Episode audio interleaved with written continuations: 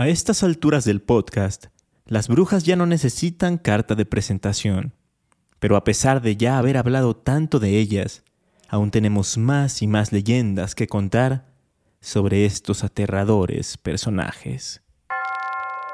A través de los años, muchas leyendas urbanas, históricas y de terror le han dado la identidad cultural a México. Semana a semana haremos un recorrido por todas ellas.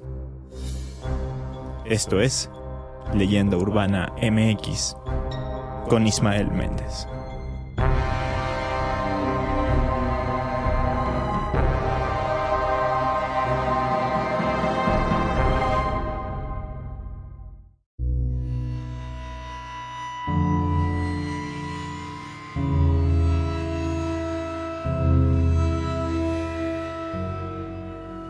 Hace un par de semanas, una amiga me mandó una noticia acerca de unas brujas que habían sido captadas haciendo un ritual en el cerro del Chiquihuite. Brujas en forma de bolas de fuego. A lo que le respondí que yo había visto algo similar en ese lugar cuando era chico. De hecho, esa anécdota ya la he contado aquí en el podcast, pero me resulta curioso que aún en la actualidad se sigan reportando ese tipo de cosas. Todo este revuelo surgió cuando en una cuenta de TikTok llamada Tu Colonia la Presa, publicó un video en el que el autor narra que se encontraba en una comida familiar cuando de pronto vio en el cerro una flama de gran tamaño que se dividió en dos. Pensó que se trataba de un incendio, pero los movimientos que hacía eran muy particulares. En un momento crecía y segundos después se dividía pero ahora en tres partes, por lo que asumió que se trataban de brujas, pues en esa colonia siempre se han contado relatos sobre ellas. El clip se viralizó tanto que apareció en noticieros y periódicos. Por ejemplo, en la nota Captan supuestas brujas haciendo ritual en el Cerro del Chiquihuite, publicada por El Debate el 6 de mayo, se puede leer. Pese a lo peculiar de la grabación, Aún existen opiniones divididas sobre si en realidad se trata de brujas o solo el viento ocasionó estos movimientos del fuego durante la quema de pastizales en el cerro del Chiquihuite. Yo no puedo dar ninguna conclusión al respecto, a pesar de haber sido testigo de estos fuegos tan extraños hace un par de décadas. Pero a raíz de esto, quise retomar el tema de las brujas, porque tal parece que las historias y leyendas sobre ellas son interminables.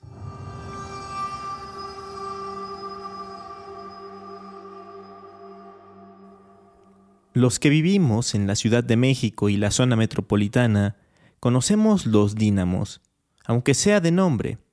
Es un parque ecológico ubicado en la alcaldía Magdalena Contreras, famoso porque en él se pueden realizar un montón de actividades al aire libre, como escalar, correr, andar en bici y hasta pescar. Es bastante grande y es boscoso. Está repleto de árboles y vegetación, lo que lo hace el escenario perfecto para una historia de terror. Y es que quienes habitan cerca de ese lugar aseguran que está repleto de brujas desde hace muchos años. Todo empezó cuando la gente que visitaba los dínamos se llegaba a encontrar cosas extrañas, artículos que parecieran ser de uso en rituales, por lo que se pensó que el lugar era utilizado para practicar magia negra y ocultismo, lo que derivó en la creencia de que quienes hacían eso eran brujas. ¿Por qué se cree que eran o que son específicamente brujas? Bien, al caer la noche, quienes viven en las cercanías de los dínamos comentan que es muy común observar bolas de fuego dando vueltas, moviéndose. Parece que danzan en la espesura del bosque y en la penumbra. Por todo esto, no son pocas las casas en las que se pueden encontrar tijeras abiertas en las puertas y ventanas, ya que se cree que este es como un amuleto que ahuyenta a las brujas. Otros optan por clavar un espejo en su cama por decirlo de alguna manera. Esto con la finalidad de que en caso de que una bruja ingrese a su hogar, se encuentre con su reflejo y huya al percatarse de su horrible apariencia. En un reportaje publicado por Milenio en 2020 de nombre Los dínamos y las brujas que lo rodean, esto cuentan habitantes de Magdalena Contreras, la reportera Fernanda Salinas se dio a la tarea de entrevistar a diversos pobladores de la Magdalena Contreras para que contaran sus experiencias con las brujas. Uno de ellos, un hombre de 70 años llamado Juan, quien es dueño de una tienda de abarrotes, contó. Antes me iba muy tarde a mi casa porque como vivo a dos calles de aquí, cierro lo más tarde que puedo para aprovechar todos los clientes que vienen. Un día, al bajar la cortina, vi a lo lejos lo que parecía ser un guajolote. Pensé en correr por él y llevármelo a mi casa. Ya es noche. Nadie lo va a reclamar, pensé. Mientras ponía los candados, busqué al animal con la mirada y vi cómo se metía entre los arbustos. A los pocos minutos se comenzaron a oír risas como de mujeres, no de esas de las películas de miedo que suenan como agudas. Estas sonaban alegres, como que te daban ganas de ir a ver qué pasaba. ¿Por qué reían tanto, pues? El guajolote ya nunca salió de ahí y mejor me fui a mi casa. Un hecho muy, pero que muy escalofriante, porque como sabemos, una de las formas más comunes que adoptan las brujas en México es justamente la de los guajolotes. Por otro lado, una mujer llamada Eloísa le contó a la reportera de Milenio que cuando era niña no la dejaban salir al baño por las noches. Me decía que no podía salir porque las brujas andaban cerca. Yo pensaba que era puro cuento para que no la molestara. Hasta que un día, muy valiente, yo me asomé a la ventana a ver si de verdad andaban ahí las criaturas. Me estaba rindiendo cuando a lo lejos, en el cerro se empezaron a ver como bolas de fuego. Me asombré porque pensé que eran como estrellas fugaces.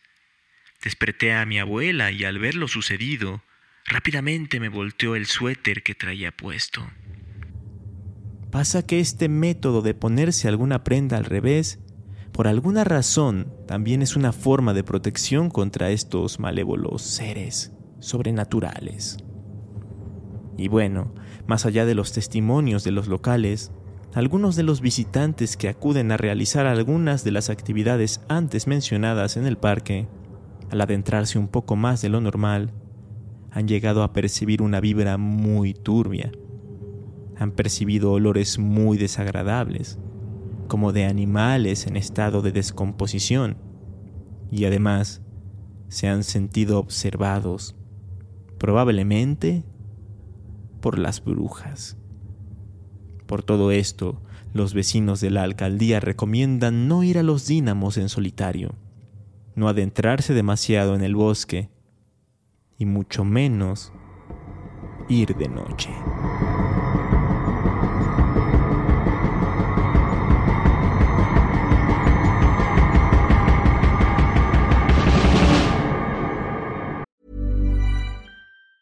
When you're ready to pop the question, the last thing you want to do is second guess the ring.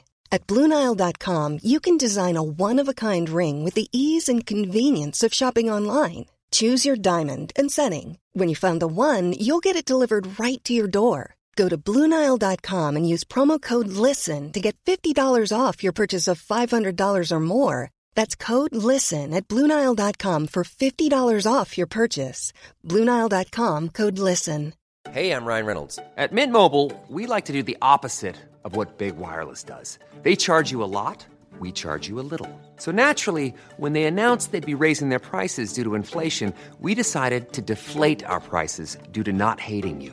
That's right. We're cutting the price of Mint Unlimited from $30 a month to just $15 a month. Give it a try at mintmobile.com slash switch. $45 upfront for three months plus taxes and fees. Promote for new customers for limited time. Unlimited more than 40 gigabytes per month. Slows. Full terms at mintmobile.com.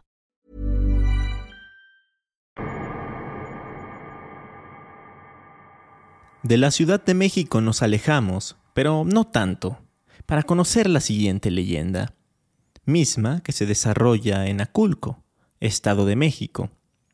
Aculco es un pueblo mágico que tiene sus orígenes en la época prehispánica, pues fue fundado por los otomíes por allá del año 10 de nuestra era, aunque siglos más tarde fue conquistado por los mexicas. Una de las cosas que más destacan del pueblo son los lavaderos públicos. Ustedes se preguntarán por qué destacan unos lavaderos. Bueno, pues porque fueron construidos en el año 1882, porque su arquitectura es muy distintiva y porque a un costado de ellos se desarrolla una leyenda, la leyenda de la bruja de Aculco. Cuentan los que saben que justo a un lado de donde están ubicados estos lavaderos, antiguamente tenía su casa una mujer bellísima que anhelaba casarse y formar una familia. Quería tener un bebé. Sin embargo, y a pesar de su belleza, muy pocos hombres se le acercaban. La razón provenía de una familia que tenía la mala fama de practicar brujería, cosa que causaba mucho miedo. A pesar de esto, no guardaba rencor a aquellos que le temían, pero con el paso del tiempo empezó a desesperarse por no tener a su deseado hijo. Incluso empezó a experimentar con la brujería y la magia negra, pero nada de esto surtía efecto, así que poco a poco su semblante fue cambiando y dejó de estar radiante para ahora mostrar un rostro lúgubre y sombrío. A todo esto se le juntaron las burlas de unas mujeres que se reían de ella por no poder tener hijos, cosa que la hizo rabiar y juró venganza. Un día se corrió la voz en el pueblo de que tres niños habían desaparecido misteriosamente. Los buscaban por todos lados y no aparecían. Entonces empezaron a sospechar de la mujer, que vivía junto a los lavaderos. Así que los vecinos se reunieron y juntaron palos, piedras, antorchas y se dirigieron hacia su vivienda. Pero para su sorpresa, ella no salió de la casa, sino que se escuchó una voz de ultratumba que provenía de un árbol situado justo enfrente. Aquella voz confesó ser la bruja y agregó que no se equivocaban, que ella había asesinado a los tres pequeños. Al escuchar esto, un hombre de la turba tomó un hacha y trató de talar el árbol, pero al hacerlo, se escucharon los llantos de los niños. Ellos también estaban atrapados en el árbol para siempre. Y aunque el hombre seguía con la idea de cortarlo, las madres lo detuvieron por piedad a los pobres niños que ahí estaban. Se dice que si hoy en día decides visitar el pueblo mágico de Aculco y acercarte al árbol que se alza cerca de los lavaderos, ocasionalmente podrás escuchar una risa burlona y malvada, además del llanto y los quejidos de los infantes. Por si todo esto fuera poco, si clavas un cuchillo o algún material filoso en el árbol, de él brotará un líquido blancuzco que al poco tiempo se tornará en un color rojo, similar al de la sangre.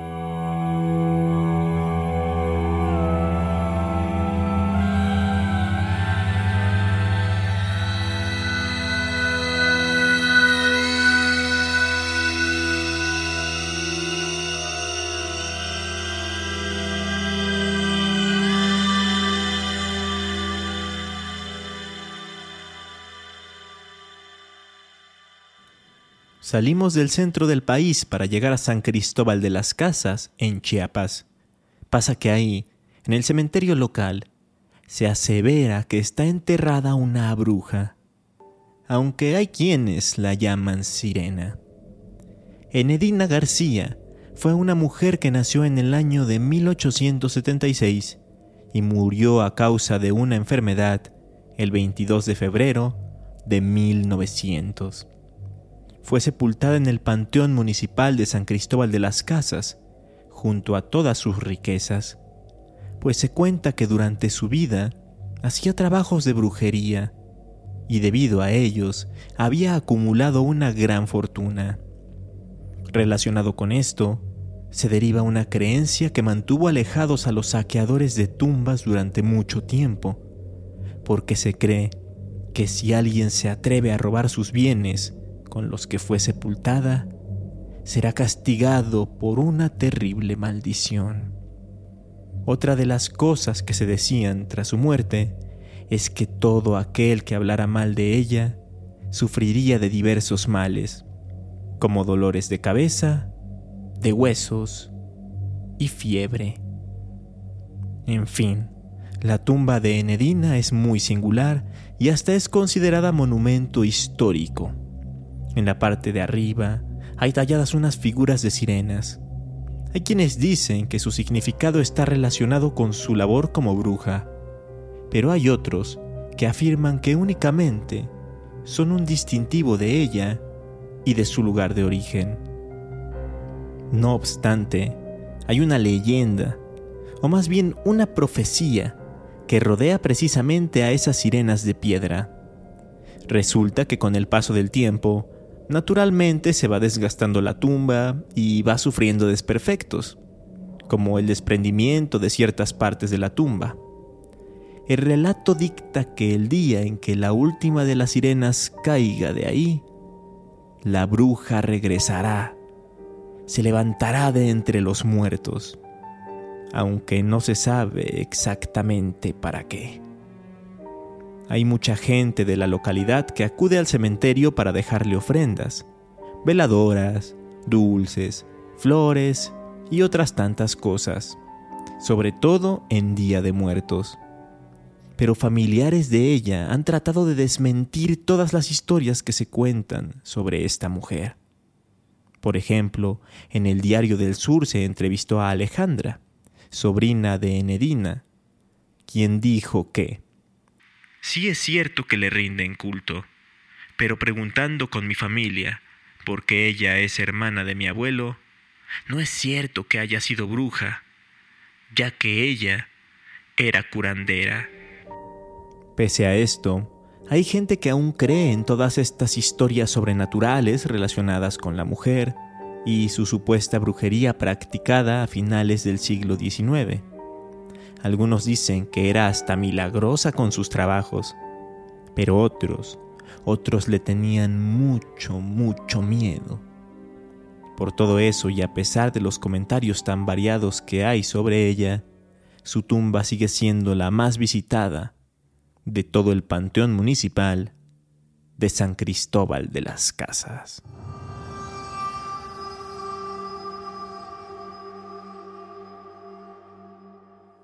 ¿Qué les parecieron estas leyendas sobre brujas? ¿Creen que se puedan encontrar otras, como para conformar otro episodio? Si conocen alguna, háganmela llegar a través de redes sociales. Me encuentran como Leyenda Urbana MX en Facebook e Instagram o como arroba leyenda UMX en Twitter. Eso fue todo por hoy. Espero que les haya gustado este tenebroso episodio. Y si no quieren que se les aparezca la bruja, compártanlo, sigan este perfil y puntúenlo. Por lo pronto, nos escuchamos aquí mismo el próximo lunes. Hasta entonces.